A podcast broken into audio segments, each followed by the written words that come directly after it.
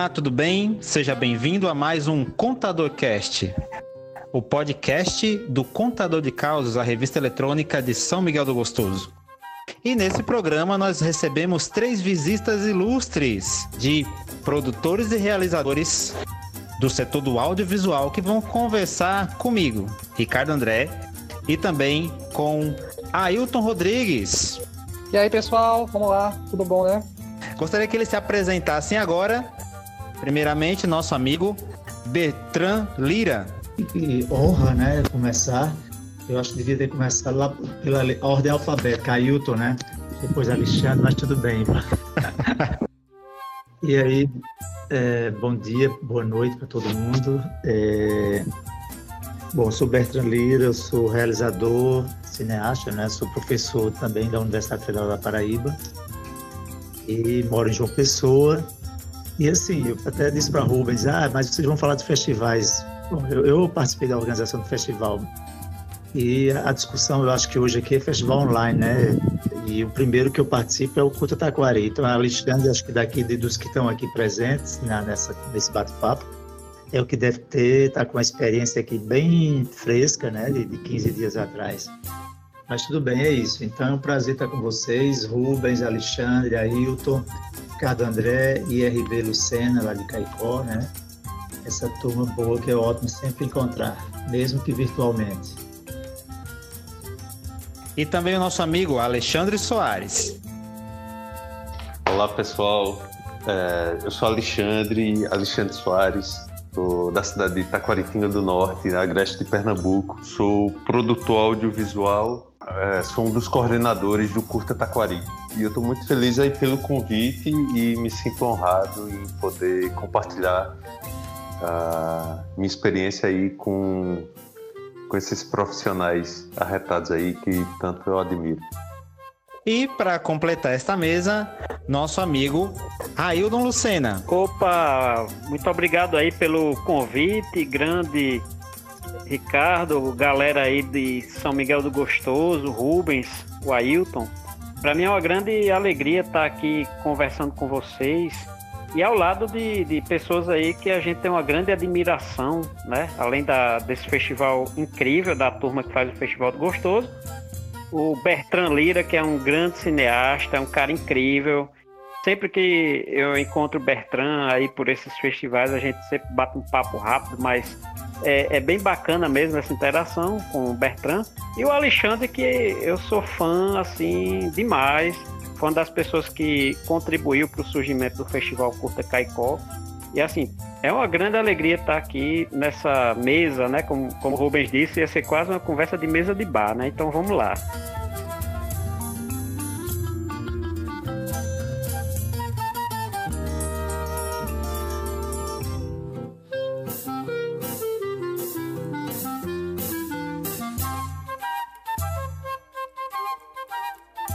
Vamos em frente.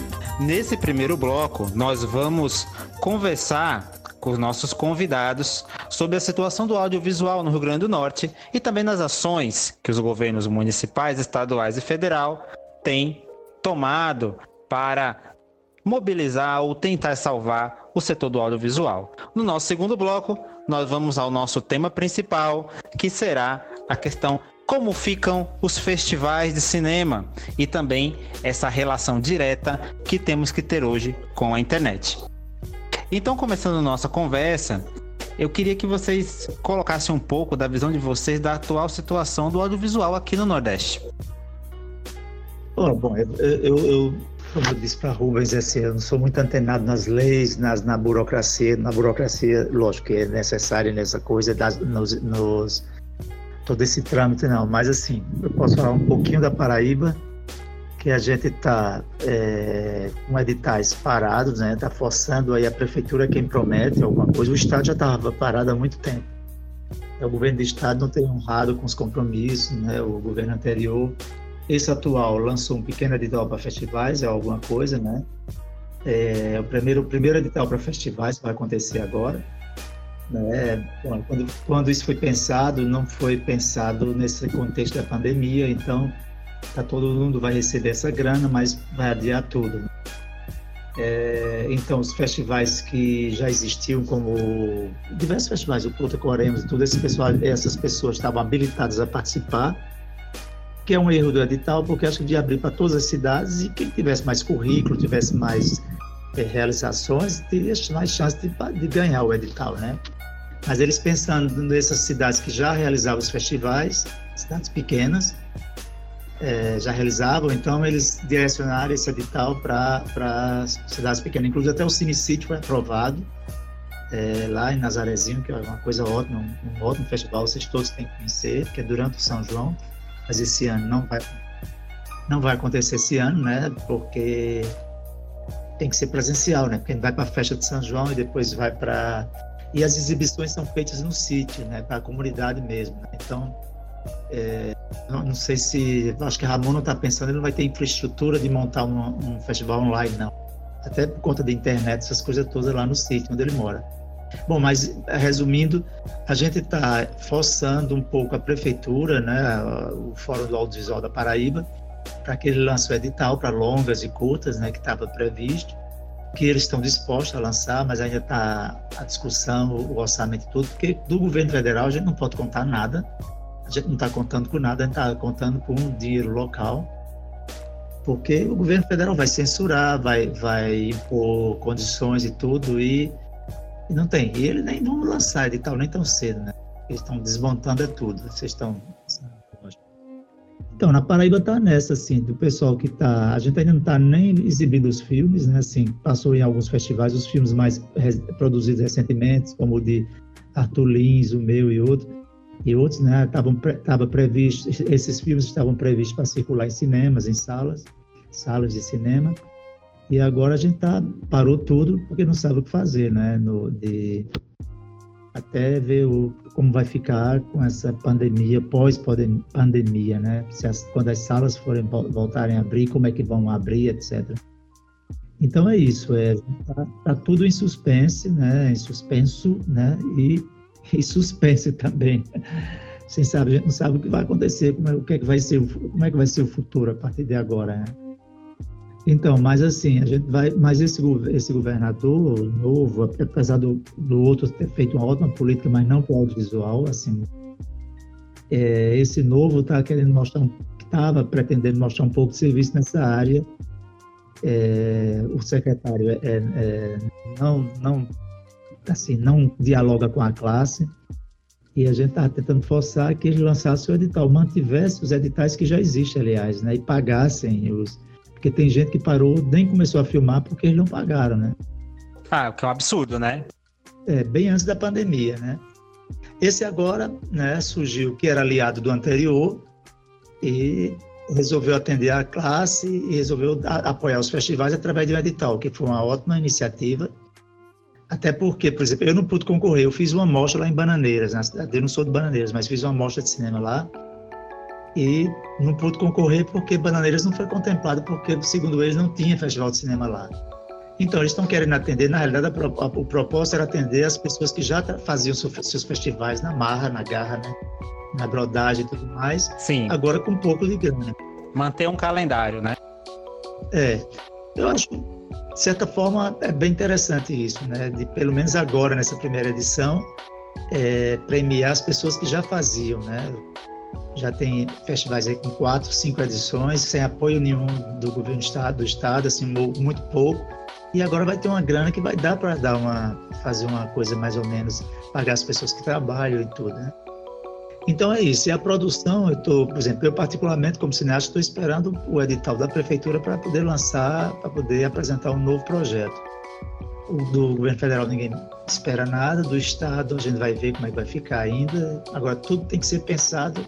A gente, o fórum discute e tal, mas nesse momento de pandemia, com a prioridade da saúde, essas coisas, né, tá bem complicado de se pensar em editais e tudo mais, né? É isso, gente. Acho que falei muito. Ô Alexandre, me diz daí, me diz uma coisa, de onde você tirou dinheiro para fazer o cu de Ataquari? Ah, interessante essa pergunta, porque vem, a, a, gente busca, desde a primeira edição, a gente busca dinheiro em tudo quanto é lugar. A gente tenta passar o chapéu, tenta buscar soluções. e a gente tenta de, de toda forma viabilizar o que a gente tinha pensado, o que a gente propõe para cada edição. Cada ano é uma festa diferente, é uma, é uma responsabilidade social diferente. A, a cada edição é, uma, é, é, algo novo e os desafios para arrecadar recurso também são novos. Desde a iniciativa privada a, a, iniciativa pública também e parcerias com amigos. Com, a gente sai tentando fazer de, de toda forma. É, o CPF, eu sei que o CPF ainda manda muito nessa história, viu? Uhum. Tá mais, às vezes é mais forte que o CNPJ. E Raildon, fala um pouquinho do Rio Grande do Norte. Olha, é, a situação do Rio Grande do Norte eu, eu considero bem complicada nessa questão cultural, né? Por exemplo, é, o, o, a Paraíba tem esse edital aí da, que Bertrand estava falando, e eu, quando eu vi o, esse edital, eu, eu chega desse, nossa, como eu queria que nós tivéssemos um edital desses aqui no nosso estado, né? Mas é, não temos ainda, né? Eu acho que a política cultural é, do atual governo tem boa vontade, né? Eles têm bastante interesse de fazer algumas coisas, mas ainda estão sofrendo com a, a, a gestões anteriores, né, que não pagaram alguns editais e deixaram várias folhas de pagamento em atraso aqui no Rio Grande do Norte, que acaba comprometendo a cultura. No caso do daqui de, de Caicó, como nós estaríamos indo para uma terceira edição, é, eu estava, nós estávamos com aquele sentimento de consolidação, já que ano passado nós fizemos na marra mesmo. Né? No primeiro ano a gente tinha uma verbinha de um projeto, de um, de um projeto cultural. Né? No segundo ano não teve essa verba, a gente conseguiu só apoios mesmo, é, com empresários aqui da cidade, né? inclusive pessoas que é, viram a importância do evento, achavam que era importante motivar e tudo mais. E para essa edição, a gente já estava conversando com algumas pessoas, né, empresários, através da, do único, vamos dizer o seguinte, é, edital, né, que é o, na verdade, a Lei Câmara Cascudo, né, que nós temos aqui no, no estado. Nós temos o projeto aprovado e as empresas poderiam incentivar via questão do, do, de renúncia fiscal. Então, assim, a gente já, já, já tinha conversado com três empresas, uma rede de supermercados, uma empresa na área de sorvetes e outra, e pela primeira vez a gente tinha aquele sentimento de que ia fazer um festival do jeito que a gente queria fazer, com algum recurso para poder trazer nossos convidados e, e também é, remunerar nas equipes, né, que iam trabalhar as pessoas. Já tinha feito uma parceria com o IFRN, nós íamos ter estudantes que iam estar com a gente e tudo mais. Mas assim, com essa questão da pandemia, aí tudo silenciou, né? As pessoas, todas essas pessoas que estavam conversando com a gente agora estão preocupadas em manter seu negócio e tudo mais, e agora a gente está vendo a possibilidade de fazer o digital e mesmo assim buscando alguns recursos para poder viabilizar. Vamos passar agora, já que a gente falou um pouco dessa situação do, do Nordeste, aonde a situação que já não era boa ficou pior, né? Porque de repente o havia incerteza do poder público, e aí aquelas tentativas, aquele avanço que houve junto à sociedade civil, junto ao empresariado, ficou comprometido, né? Acredito que essa história remete a todo mundo, né? Todo mundo tem essa similaridade. A mostra de cinema de Gostoso ainda é em novembro, mas a gente tem conversado ainda na cabeça de que vai ser presencial, mas já cogitando a possibilidade de ser online. E aí eu pergunto, né? Como é que vão ficar os festivais? Os festivais a gente sabe da importância deles, não é isso, Ailton? Como janela de exibição. Tem muito filme que ele é visto, é que ele tem público através dos festivais. A gente está numa situação que é, é inovadora para todos nós, né? Eu acho que todos estão procurando mecanismos diferentes para que os seus trabalhos não parem. né? Que a arte consiga prevalecer acima do que tudo está acontecendo. Tentar dar um pouco mais de conforto, inclusive, para a população. É tanto que por isso que eu achei muito interessante aí a iniciativa do que foi feito no Curta Taquari, né? De é, mesmo com todas essas adversidades da Covid-19, é, fazer um festival virtual, né? Manter é, a curadoria, manter a parte da, da mostra competitiva também é, de uma forma virtual e que todos tivessem um acesso. Né? É diferente, né? Por isso que a gente tem muita curiosidade em ver como é foi essa experiência. Mas eu acho que não dá para fugir muito disso, né? Com a situação que a gente está vivendo no país, infelizmente. Agora eu gostaria que os nossos convidados comentassem esse tema, né? Já que eu acho que vai ser o nosso tema principal. Como é que ficam os festivais agora? Qual é o futuro? O que, que vai rolar? O que vocês acham que vai rolar agora com o cenário que nós temos? Vamos começar com o Alexandre? A voz da experiência. Minha gente, eu, eu não sei para onde os festivais vão. Assim, eu não sei realmente, eu não sei aonde a gente vai chegar. Mas ah, o que eu posso, o que eu posso dizer em cima de toda experiência é que a gente tem que ver a, a, a coisa mais importante é qual o sentido do festival? É exibir obras para que um público assista. Então, o que a gente precisa fazer sempre é partindo desse, desse princípio. Como é que a gente vai exibir esses filmes para o público?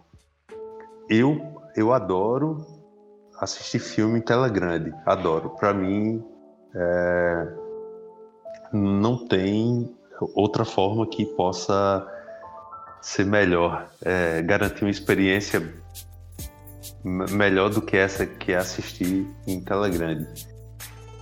Porém, quando a gente tem algumas adversidades, o que é que a gente tem que fazer? Tem que buscar formas, fórmulas e formas de, de, de fazer esse filme chegar no, no, público. Então, com essa, com essa história da, da pandemia, a gente, com, no, do Curta Taquari, a gente nunca pensou em cancelar o evento. No mais, adiar. Porém, como a gente viu que a gente poderia uh, exercer algo de útil para a sociedade, foi aí que a gente pensou em, em arriscar e totalmente de encontro à filosofia do festival, que é aquela coisa de celebração, filme na praça, muita gente, confraternização. Porém, nesse momento a gente viu que a, a melhor coisa seria levar um pouco de histórias extraordinárias, histórias incríveis de pessoas, a, a, nossos conterrâneos e nossas conterrâneas, e através de histórias, de curtas metragens, feitos principalmente por pessoas do interior. Que realmente eu acredito que o cinema, a, as histórias mais bonitas e mais surpreendentes sempre saem do, do, do, interior, eu acredito. Então foi o que aconteceu. É, tava todo mundo em quarentena, então a gente poderia ser útil de alguma forma e levando o filme para as pessoas.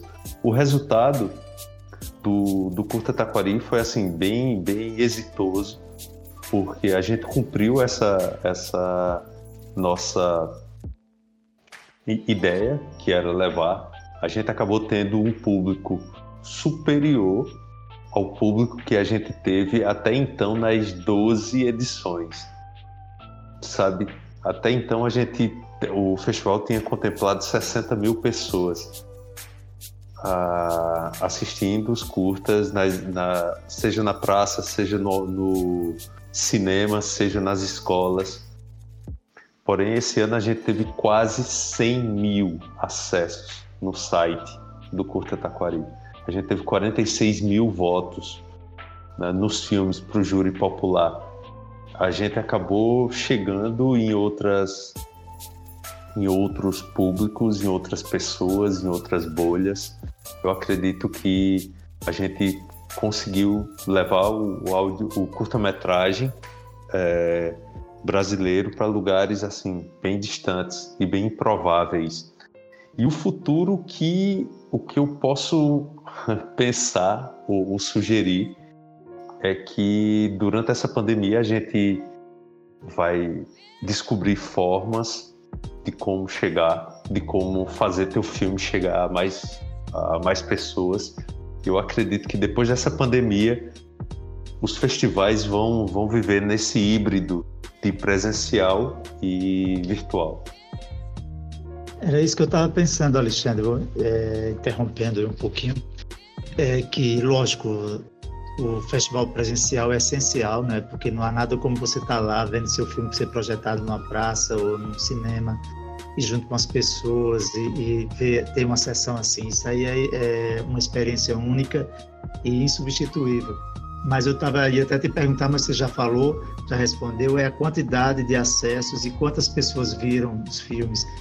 Então, acho que vai ser muito interessante o festival ter essa, essa hibridez, né, de ter acontecer presencialmente e também ter a versão online durante a semana do festival, né? Porque, lógico, os realizadores não vão deixar seus filmes, a maioria não quer deixar enquanto está circulando nos festivais, que fique aberto, né? E fique disponível, disponibilizado aí por tempo indeterminado. Só depois de fazer o circuito dos festivais, etc. E agora não, mas acho que durante a semana do festival, mesmo havendo, eu acho é o seguinte, se a vida não voltar ao normal, não, não vai ter, o festival não vai ser normal, nada vai ser normal, né? Se até descobrir uma vacina, o medicamento e tudo mais, uma essa, essa, esse coronavírus, a gente não vai poder se reunir né, presencialmente, vai ser tudo muito controlado. Você vê que estão abrindo algumas salas, alguns museus e tudo, mas com 20% da capacidade, né?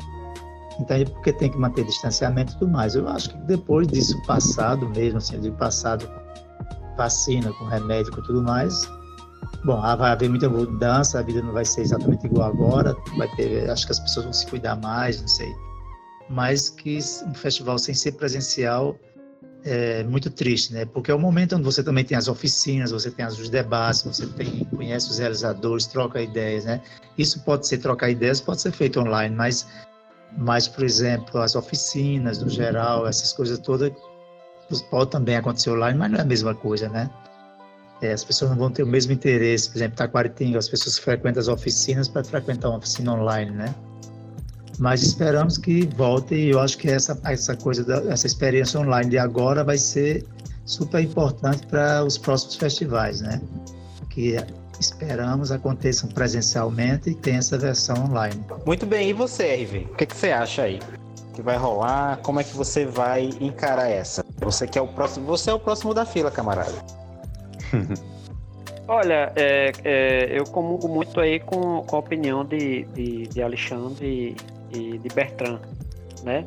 Eu acho que a, a iniciativa do Curta Taquari de, de, realizar o festival no mês de abril foi muito interessante e abriu essa perspectiva né, para que outros festivais também começassem a pensar nessa alternativa. E esses números aí que Alexandre é, passou são números bem impressionantes, né?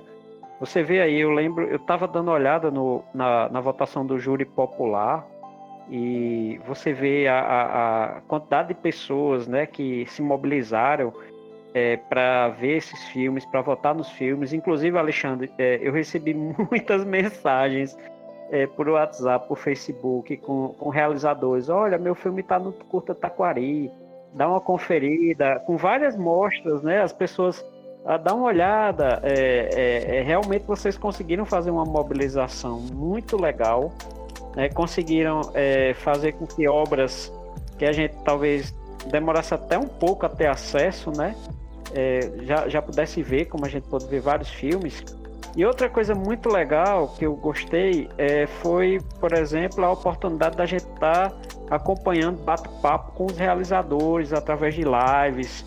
Então, assim, é, é, eu acho que o Taquari, em especial, tava, eu aqui estava em casa, mas com aquele clima de festival. Era como é, eu, eu acompanhando lá, por exemplo, Bertrand anunciando os vencedores da mostra, e Alexandre anotando, e aquela coisa toda, e a gente comentando no, no, no, no bate-papo. Claro que não é a mesma coisa, né? Era muito melhor se todo mundo tivesse presente. Mas assim, acaba sendo um momento onde a gente tem que se posicionar, é, reposicionar, né? E eu acho que, que é, ver essa. como é que é, o ser humano é muito adaptável, né? A gente vai se adaptando a essa situação e buscando a forma de, de acontecer, né? E como Bertrand fala, e eu reforço, eu também acho que o, o, depois que passar essa, essa, toda essa situação, claro que os festivais presenciais eles vão acontecer, mas é, em virtude, em decorrência de que às vezes muitos, muitos festivais acabam não acontecendo por falta de apoio financeiro, de, de recursos para realizar o festival, vai acabar sendo uma alternativa para alguns festivais que de repente passavam dois, três anos, eles começavam bem e tal, e depois paravam.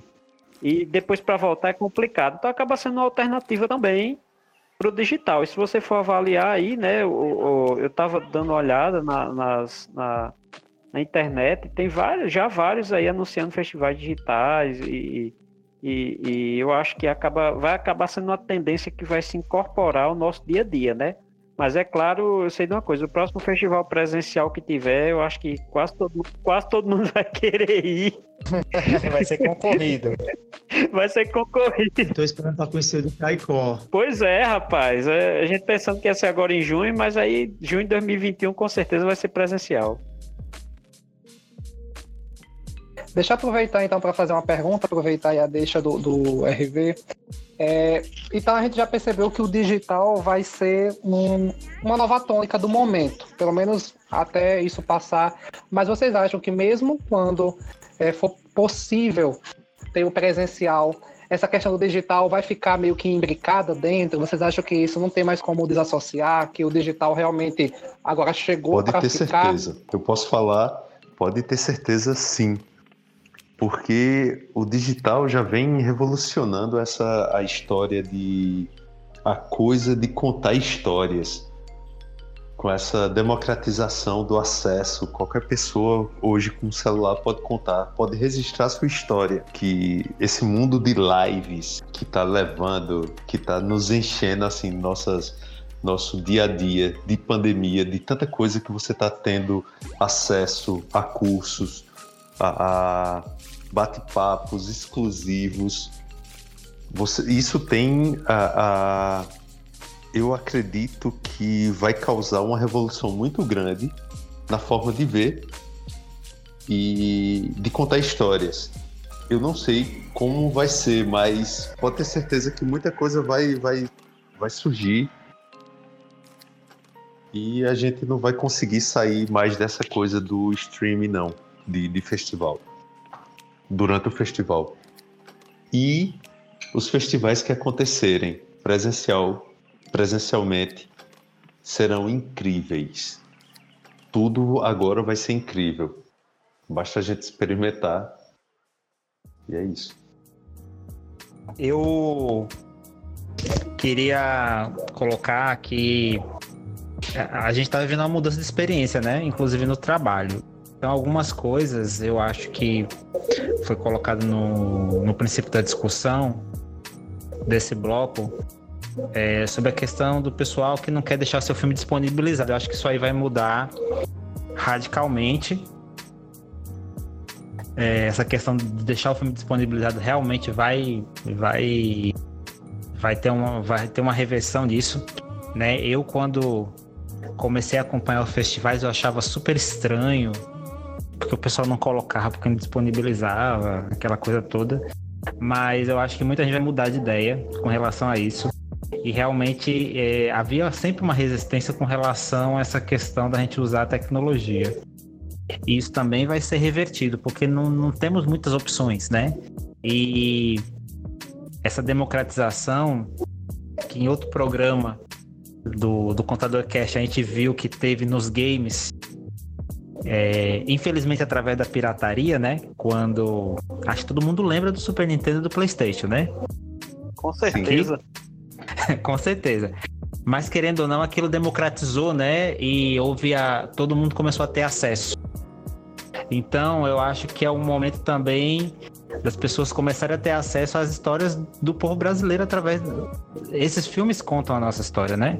Esses curtas, os longas brasileiros contam, principalmente do Nordeste, contam muito da história do nosso povo. Então, isso que estava um pouco, é, acho que oculto com essa mudança, eu é ruim pelas dificuldades que a gente está passando, mas também é uma oportunidade. É, o, o, o problema, é, Ricardo, é que os festivais eles exigem assim é, é, ineditismo, não exatamente ineditismo assim em outros festivais, alguns está tá acabando, mas é que se o filme já estiver disponibilizado nas redes, nas na, na internet, né, não vai ser interessante para o festival ter isso porque, porque as exibições são presenciais e mesmo que seja online também eu acho que essa exigência vai acontecer. Porque senão as pessoas, se o filme está lá já em outra plataforma, acessível a todo mundo, o festival não vai ter, as pessoas não têm interesse de estar acessando o festival para ver o que já está disponibilizado, né? Então, acredito que essa regra ainda vai acontecer e não vai ser o online que vai acabar com isso, não. É tanto que o festival Culto Taquari, eu até fiquei alguns filmes que eu anotei para ver e não vi, porque não vi tudo, Aí, aí quando depois de meia-noite passaram passados oito minutos, Alexandre tirou tudo do ar. Não é, rapaz. E eu achei, eu achei que, não, acho que fica até. Eu ia assistir todinhos que eu tinha anotado é, na madrugada, né? Mas meia-noite e oito minutos que eu disse, vou ver esse filme, aí tá tudo apagado lá, não tem mais nada. Então, é, eu acho também uma exigência. Eu achava que ia ficar até de manhã, né? Eu digo, não, deve passar da meia-noite, não é possível que seja tão rígido assim, rigoroso. Aí, mas aconteceu, né? Mas eu acho que é isso mesmo, por conta dos realizadores também, que, né, acho que tem essa exigência, né, para que o filme entre nos festivais seja visto nos festivais, e mesmo que seja online, as pessoas vão ter que ir naquele festival para assistir o filme. Eu digo, ir no, no, na plataforma lá no site festival. Então, acho que isso vai continuar, né? Porque depois que passa os passam os festivais, o filme circulou, as pessoas começam a disponibilizar, né? E é uma plataforma impressionante. Eu tenho um curto, O Senhor do Engenho, não sei se vocês viram. Eu, outro dia olhando aqui, porque de vez em quando alguém se inscreve no, no canal, né? Eu só tenho uns 500 inscritos só. Mas de vez em quando alguém faz um comentário, eu vou ver lá quanto, já está mais de 77 mil, já deve estar tá beirando os 80, 80 mil visualizações for nem no cinema, não tem outra forma mais é, democrática. Hein? Mais democrática. Democrática e tudo. Quer dizer, imagina 8 mil espectadores. Se eu ganhasse um real ou 50 centavos desses espectadores. Você tá monetizado? Não, eu não sei fazer isso. Alguém diz, monetiza, monetiza. Cada vez que eu vou lá, eu uma vez eu olhei, era 35 mil. Quando eu fui, já estava 50. de pô, como está sendo visto? né? E é, o pessoal monetiza. Eu não sei como fazer. Nessas né? alturas do campeonato, já não, não sei se tem, se vale a pena fazer mais, né? Não sei. E aí, Raildon? Olha, é, essa questão do, do eu, eu, também acho que o, o, digital ele vai conviver realmente no nosso dia a dia, né? E não só em festivais de cinema, mas também em outros eventos, né? Por exemplo, a, aqui em Caicó agora, no mês de junho, vai acontecer um festival voltado para o varejo, essa questão de marketing. É, eles estão realizando, aliás, é um seminário, né? Não, não é um festival. É um seminário voltado para o varejo, vão trazer algumas pessoas de, de, de outros locais também e tal. Então acredito que vai ser uma tendência cada vez mais presente, né? Eu quero só registrar aqui uma coisa bem curiosa que aconteceu aqui em Caicó, que eu acho que acaba sendo vanguardista, que foge um pouco dessa questão de cinema, mas é, nessa brincadeira de lives, até os cabarés de Caicó fizeram live. Teve o teve a live do teve a live do, do cabaré Sol e Lua e o do, da live do, do, do, do, do seu Moringa, né?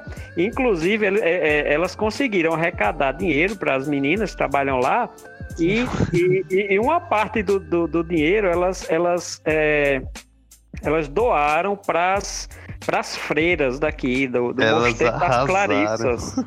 Meu é. amigo!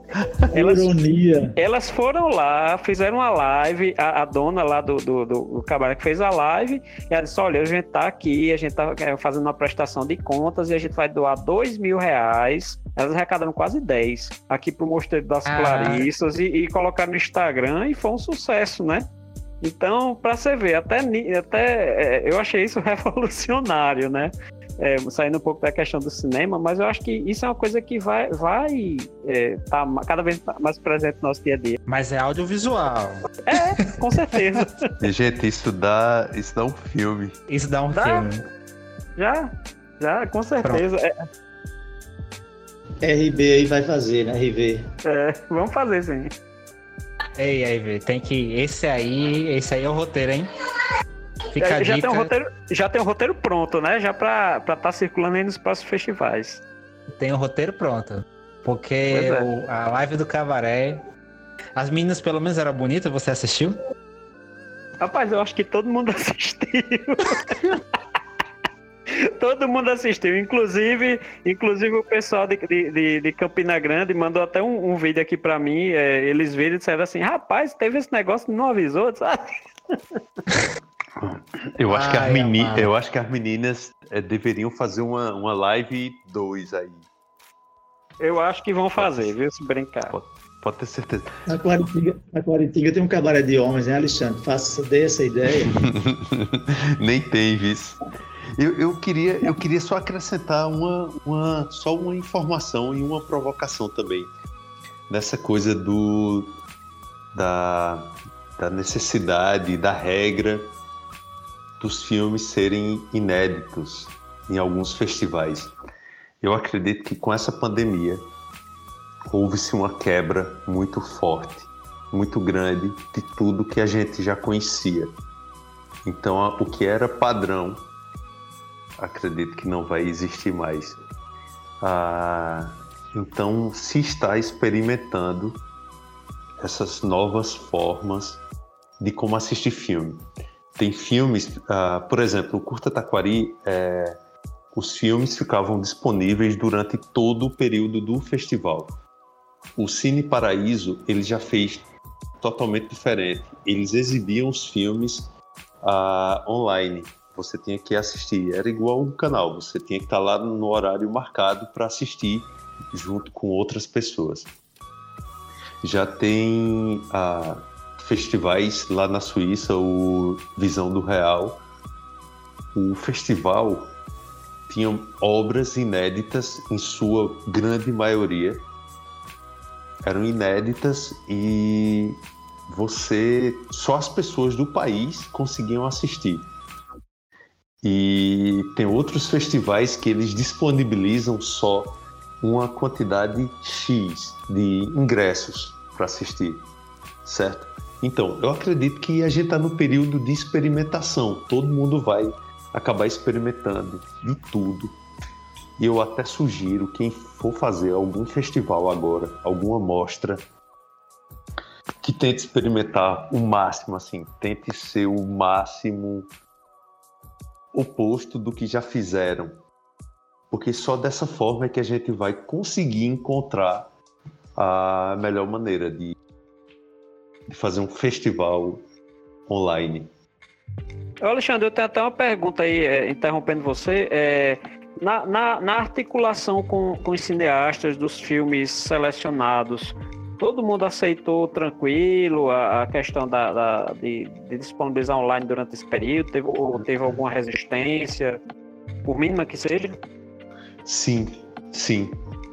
Ah, não foi uma tarefa tão simples, porque quando a gente começou a pensar na curadoria, uma, uma curadoria específica para um momento de pandemia, a, a gente ficou bem bem, bem tenso, ah, na expectativa de a gente ah, levar algum não, alguma recusa de, dos realizadores e realizadoras. Salvo engano que quando a gente começou a perceber, ah, boa parte dos filmes eram inéditos ou estavam circulando ainda no começo de carreira e ganhando prêmios. Ah, e a gente mandou e-mail, a gente a gente conversou com, com todos os realizadores e realizadoras e a gente explicou a proposta do evento e a gente convidou para fazer parte. E alguns realizadores tinham receio porque os filmes já estavam negociados com televisões, com canais de streaming e pediram um tempo para entrar em contato com essas empresas aí para ver se conseguiam a liberação. Só durante só para durante o festival. E por nossa surpresa a gente conseguiu todos os curtas que a gente que a gente pensou, gentilmente a a turma entrou junto com a gente e, e o resultado saiu bem bom. Então a curadoria só saiu, o resultado só saiu mesmo depois que vocês tiveram a certeza de todos os realizadores, não é isso? Sim, sim. E a gente vibrava com a confirmação de cada um. Massa, legal. Olha aí a experiência já repassando para outros aí. Sim. Esse contador cast é uma aula, viu? É uma aula e para quem quer fazer seu festival e Gente, a gente vai para o último bloco, ah, que é o nosso bloco final, que é o Dicas da Semana, onde cada um aqui nessa mesa virtual dá sua dica de filme, ou de série, ou de livro, uma dica cultural para essa semana. É... E queria dizer que é um prazer estar com vocês aqui, certo? É, vou colocar mais um ponto que eu acho importantíssimo, essa preocupação que essa galera que a gente convidou tem com o público. Eu acho que é uma coisa extremamente importante essa preocupação com o público, é, se as pessoas vão assistir os filmes e vocês é, demonstram isso como realizadores. Eu acho isso fantástico, né? A galera de Gostoso acha isso também fantástico, porque a gente também tem essa preocupação muito grande e em quem está assistindo, em levar o filme, possibilitar que todo mundo tenha essa oportunidade de assistir os filmes, certo? Então, Ailton, vamos começar a dica da semana? Pronto, a minha, a minha dica dessa semana, ela tá um pouco nostálgica, um pouco melosa, mas eu vou indicar o filme Como Eu Era Antes de Você. É um filme de 2016, é um filme mais antigão, mas ele é um, uma história que eu me peguei assistindo essa semana e gostei, resolvi indicar. É um, não é um, um romance a la Nicholas Sparks, mas ele dá uma, uma, uma brincadeira boa com essa questão aí das histórias de amor, né? É um filme que tem um é diferente o meado dele, a, a, condução da história é um pouco diferente. Eu acho que vale a pena aí para quem quiser dar uma assistida. Prepara um lencinho, quem for muito sensível. Mas eu acho que vale sim a pena dar uma conferida nesse filme. Tá disponível na Netflix, né, no streaming, então tá mais fácil aí da gente dar uma olhada. Agora, o Bertrand. Bertrand, sua vez, meu amigo. Pois é, então aproveitando a dica, ontem eu vi na Netflix um que de Sofia Coppola, eu não sabia, não conhecia o filme, se chama O Estranho que Nós Amamos, e é um filme que se passa na Guerra Civil, durante a guerra, três anos após o início da Guerra Civil nos Estados Unidos. A história de um homem que é encontrado ferido numa floresta, a garota encontra e, e leva para essa casa onde, é, onde vive apenas mulheres. Então é bem interessante. E depois eu fui ler sobre o filme. O filme é um remake já, que acho que foi de Clint Stewart, se não me engano, e outro diretor, os dois juntos dirigiram, né? E, e Sofia Coppola deu aí o filme foi considerado machista e tal né, olhos de hoje, né? Mas o filme foi feito em 71, o primeiro, né? E o segundo é de 2000, é há cinco anos, eu acho. Eu não conhecia, não sabia nada desse filme, achei bem interessante o filme, né? É, o que a presença desse homem fica escondido lá, né? Ele das, das tropas aí dessas confederadas lá dos Estados Unidos na Guerra Sul e Norte dos Estados Unidos, né? lembra, né? O, o Sul era escravagista e o Norte abolicionista e, e teve essa guerra onde se passa também é o contexto da história de O Vento Levou, né? E é bem interessante, o filme praticamente se passa para 95% dentro dessa casa, né? Com essas mulheres e esse cara que e é surpreendente. Eu gostei, mas não é nada de assim, eu digo, do ponto de vista da linguagem estética, não é nada de excepcional, de, mas é a história é muito bem contada. Eu também vi Sérgio, o filme com, com Wagner Moura, não sei se vocês viram na eu achei bem interessante conhecer essa história desse diplomata brasileiro, Sérgio Vieira. É, o filme é uma produção é, estrangeira, né? Que a Wagner também entra como produtor, se eu não me engano, Wagner Moura. Né? E, e só conta essa história desse, desse diplomata brasileiro que foi morto num atentado lá no Iraque. um cara que tem uma visão bem. Ele pacificou lá. É, uh, meu Deus, a cidade, uma, uma colônia, ex-colônia portuguesa lá no, na Ásia, como é o nome? Bom, vocês vão saber. Macau. É, Macau. É, Macau. E ele. Não, que até. É, como é o nome dela? Lucélia Santos fez um filme sobre. Acho que não é Macau, não. É Macau?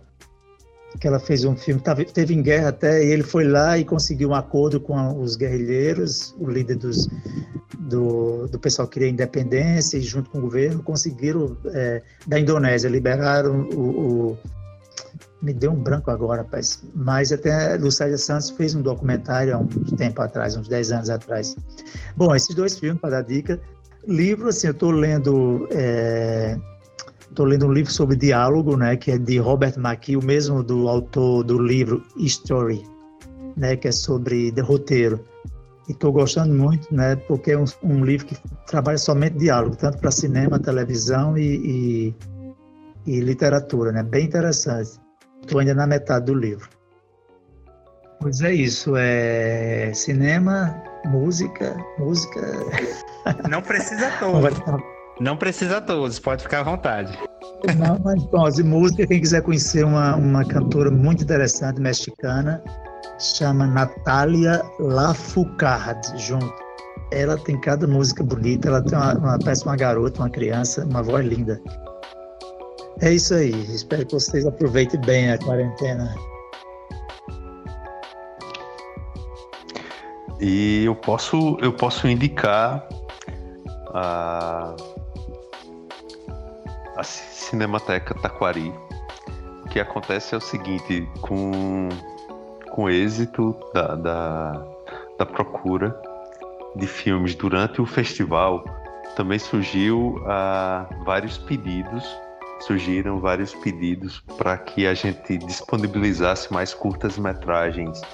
Foi daí que a gente pensou e compilamos ah, 19 pérolas que foram premiadas e foram exibidas dentro do desses 12 anos do Curta Taquari. Então tem um bocado de pérolas, vários tesouros a serem descobertos. Vixe, aí é pesado. É só acessar o curtataquari.com.br para você ter acesso a essas pérolas aí do festival. Exatamente. Um recado, eu tô. Só um recado, eu tô com esperança Estou na esperança de que o São Miguel do Gostoso, o festival, aconteça presencial. Espaço tem para separar um metro e meio de cada um, né, da, de, das pessoas. Aquela praia maravilhosa, com aquele cenário e tudo mais. Então, dá, naquelas espreguiçadeiras, dá demais para separar. dá para separar, o, aqui dá, dá espaço. Eu acho é. que vai ser o festival que vai todo mundo se reencontrar, viu? Imagina. Espero para comemorar o fim da pandemia. Vai, Deus queira. Vai ser uma comemoração grande. Rapaz, diminui o número de cadeiras, o povo senta na areia. O povo sempre senta na areia, não tem o que fazer. Pronto. É a praia.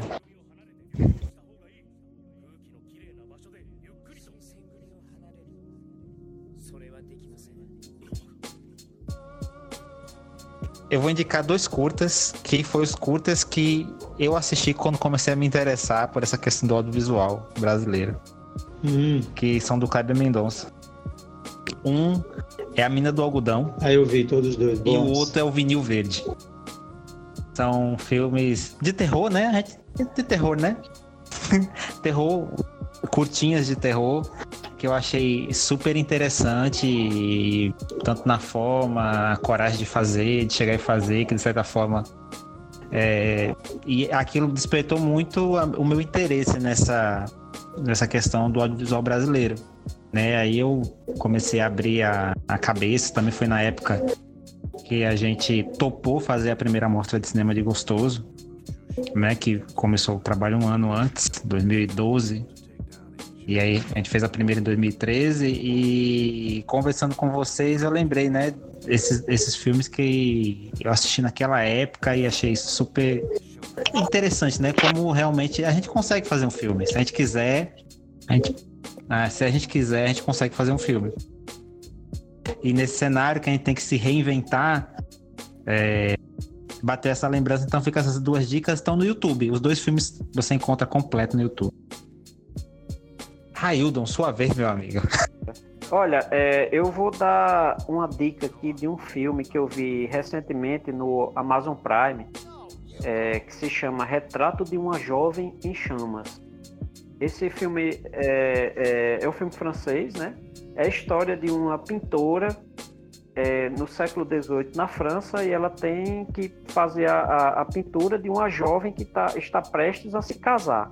Né? E essa jovem ela, ela reluta muito porque é, não é o destino que ela quer, né? E a história é justamente de como essa, essa pintora, que inicialmente ela não diz que é pintora, ela está lá para visitá-la e depois ela revela que é uma pintora. Então é, tem toda uma questão da confiança né, entre as personagens que vai, é, ela vai crescendo de uma forma bem exponencial. E o filme é, é de uma acessibilidade incrível, sabe? A história você vai se envolvendo com a história daquelas mulheres, vai vendo como elas têm em comum, né? E, de que, e, a, e todo esse envolvimento que acaba acontecendo de uma forma muito, muito verdadeira. Então esse filme, Retrato de uma Jovem Chamas, ela tem no serviço da Amazon Prime. É, foi uma das pérolas que eu consegui encontrar nesse serviço e indico, porque é um filme de uma sensibilidade assim é, gigante certo? Retrato de uma Jovem Chamas. É, eu vou indicar também um livro, que é, é o livro que eu, dos livros que eu mais gosto, que se chama A Sombra do Vento, de Carlos Ruiz Afon. Esse, esse livro ele é ambientado na Espanha franquista da metade do século XX, né? E a, ele conta a história de, de, um pai que leva um filho num lugar chamado a Biblioteca dos Livros, ou melhor, Cemitério dos Livros Esquecidos, algo assim. E lá ele encontra um livro, né? E esse livro vai ter uma representatividade muito forte na vida dele, né? Durante toda a vida dele. E a, a, o texto do, do Carlos Ruiz Afon, ele é muito interessante, né? É, ele, é até, ele é cine, bem cinematográfico. É, tem um pouco de Alexandre Dumas, tem um pouco de Edgar Allan Poe, um pouco de Vitor Hugo. É, a, a, são, é bem bacana, sabe? É um, um, um, livro e eu já, já, além desse livro, A Sombra do Vento, eu já li outros livros dele. E é uma dica que eu deixo aqui. E só para finalizar mais uma dica, é, o site, Card, o, o streaming, né, o Cardume, que é, vocês, nós temos a Netflix, mas Netflix, né, pra gente, mas nós temos o Cardume, que é um, um stream de curtas-metragens nacionais, que é com o pessoal de Minas Gerais, né? O Daniel e a Lu, né? A Lua, e é, é bem bacana. É uma, é, é, uma assinatura, você faz uma assinatura, é um preço bar, é baratíssimo, cinco reais. Você tem acesso lá, tem mais de 80 curtas-metragens já, e, e, é uma forma da gente acompanhar filmes que às vezes passam nos festivais, depois a gente acaba não tendo acesso, né? Então a, a terceira dica seria o cardume, alguém você conhecer, você quem faz a assinatura Estou fazendo mechan aqui, né? Mas assim, é, os primeiros, dias, os primeiros dias são gratuitos e depois você pode continuar, sabe? Mas assim, eu acho que vale muito a pena, viu? Principalmente para gente que gosta de, de, de cinema é, nacional, curta-metragem, vai encontrar pérolas incríveis. Então é isso aí, as dicas são essas. Olha, estou acabando, já estou baixando aqui, Retrato de uma Jovem Chamas, do Making Off. Pronto, depois você tem que dizer, dizer sua opinião aí, viu, Bertão, do filme. Queria só abrir um parênteses, desculpa aí ter atrapalhado, que no, no, na Cinemateca aí do Curta Taquari, que eu estava dando uma olhada, tem um curta chamado A Parteira Potiguar, e esse curta foi o melhor eleito o melhor por júri popular quem gostou ano passado, então ele é muito bom. Já fica aí também como dica. Eu conheço, eu gostei muito desse. Eu vi esse curta duas vezes. É o Abater é muito bom. Olha aí. Ele também tá ganhou Caicó. A parteira também ganhou Caicó, melhor filme e prêmio da crítica é, e ganhou também o prêmio, acho que da, da, da mística. Incrível. É incrível esse filme. Catarina Dulan. Ah, o parteiro é muito bom. Queridos, que bom esse papo, viu? Muito bom esse papo aí, Ricardo. Legal encontrar vocês virtualmente. Eu, eu espero que a, prof, a, profecia que fizeram que a mostra de cinema de gostos vai ser o encontro de todo mundo dê realmente certo, porque vai ser muito legal. Ah, com certeza. Olha, Por favor. Caicó faz, Caicó faz uma semana antes, é porque a gente vai para Caicó, o contrário, de São Miguel do Gostoso desce para Caicó, né? Boa. Eu topo Meu fácil. Esse Alexandre, no segundo semestre. Eu topo Eu acho que tá- fácil. Tá todo mundo esperando que chegue logo esse Natal, hein? Sim. Senhores, eu queria agradecer a presença de todos vocês, agradecer terem atendido o convite do nosso amigo Rubens, que articulou esse nosso encontro no Contador Cast dessa semana. E você que está acompanhando o Contador Cast, nosso muito obrigado pela sua audiência. Recomenda para quem você gosta e recomenda também para aquela pessoa que você não gosta. E até o próximo Contador Cast. Muito obrigado. Valeu. Obrigadão, viu? Foi muito bom. Abraço, tchau. Muito obrigado, gente.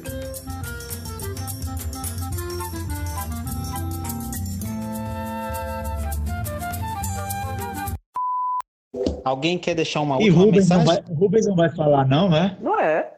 Ah, Rubens não vai escapar a hoje. Rubens. Eu acho que Rubens Rubens. É dica, Ele saiu, Rubens é não tá aí não. é a dica? Não, ele é da produção, ele tá Ei, gravando, Rubens, quais escutando são, tudo. quais, são, quais são as dicas, Rubens? As suas? Ah, eu não dou dica, não.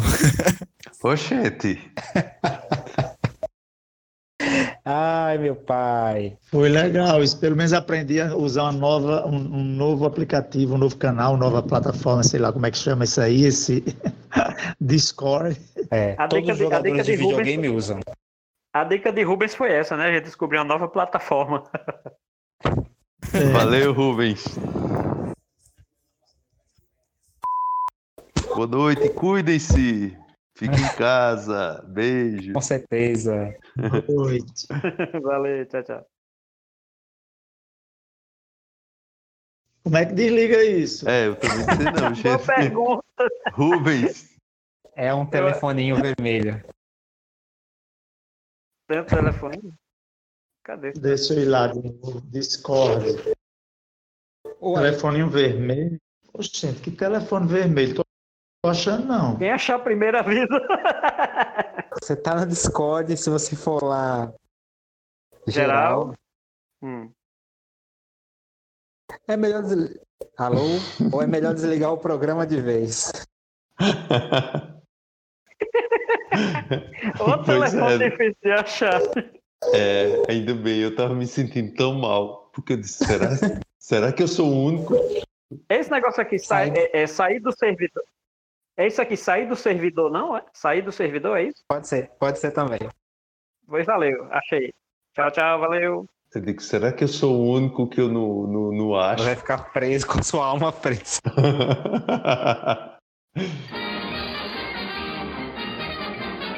Isso é tudo pessoal.